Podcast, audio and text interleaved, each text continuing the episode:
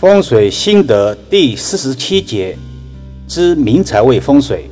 易遥老师若干次提醒，所谓的明财位，就是从入室处进入住宅视线中斜性最长的那个角落，就是明财位。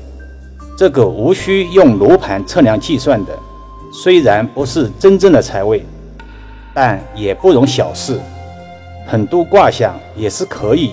从明财位的布局中窥视一二的。一，忌讳明财位有窗或者见空。在现代单元住宅中，大多是大门处见到客厅，通常明财位在客厅的最远的角落。窗户的主要功能是空气循环。如果明财位存在窗口，显示财位状况可能会丢失。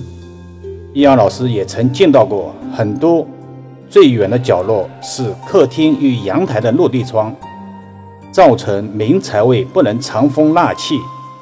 明财位见窗或者直通阳台，一般情况下均为明财位见空，如人的钱袋没有底一样，财进来了留不住之象，莫名其妙开支增多，总是有。没完没了的花钱理由。二，忌讳明财位有空调，这是个老生常谈的话题了。财气，财气，财为气，气也为财，所以风水要求能藏风纳气。有些单元住宅装修前没有考虑明白，或者其他什么客观原因，把明财位上装了空调。财来了，却被空调吹跑了，财不聚自向。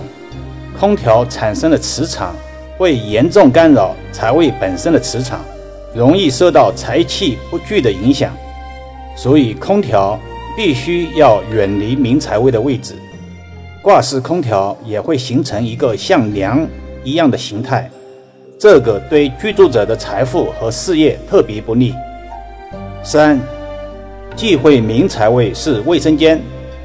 如果明财位的宫位是卫生间，则会污染明财位的资源，收入来源不明，它将导致各种负面信息，如腐烂的桃花和家庭声誉受损。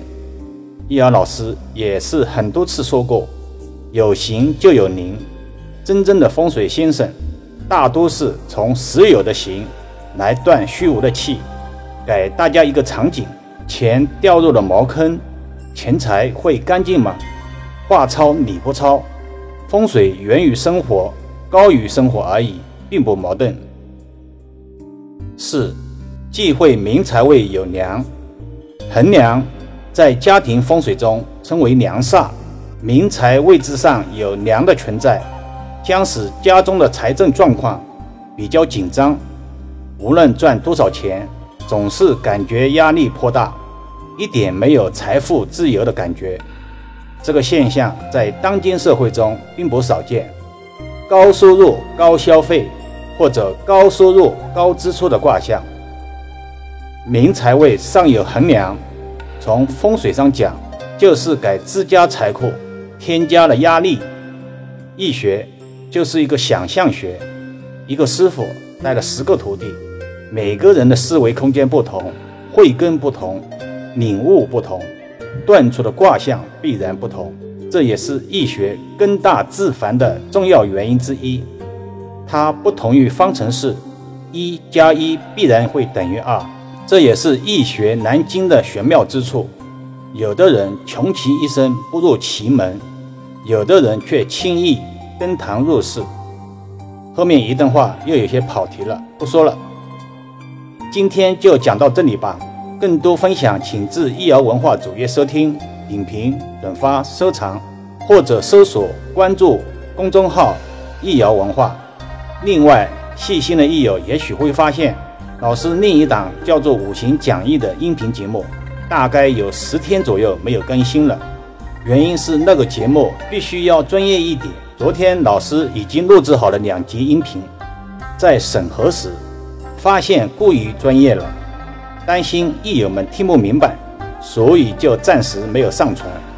老师也需要想想，怎样通过浅显易懂的方式，让大家既能听懂，又能学到点知识。不会太久，相信很快会上传新的五行讲义音频节目，敬请期待。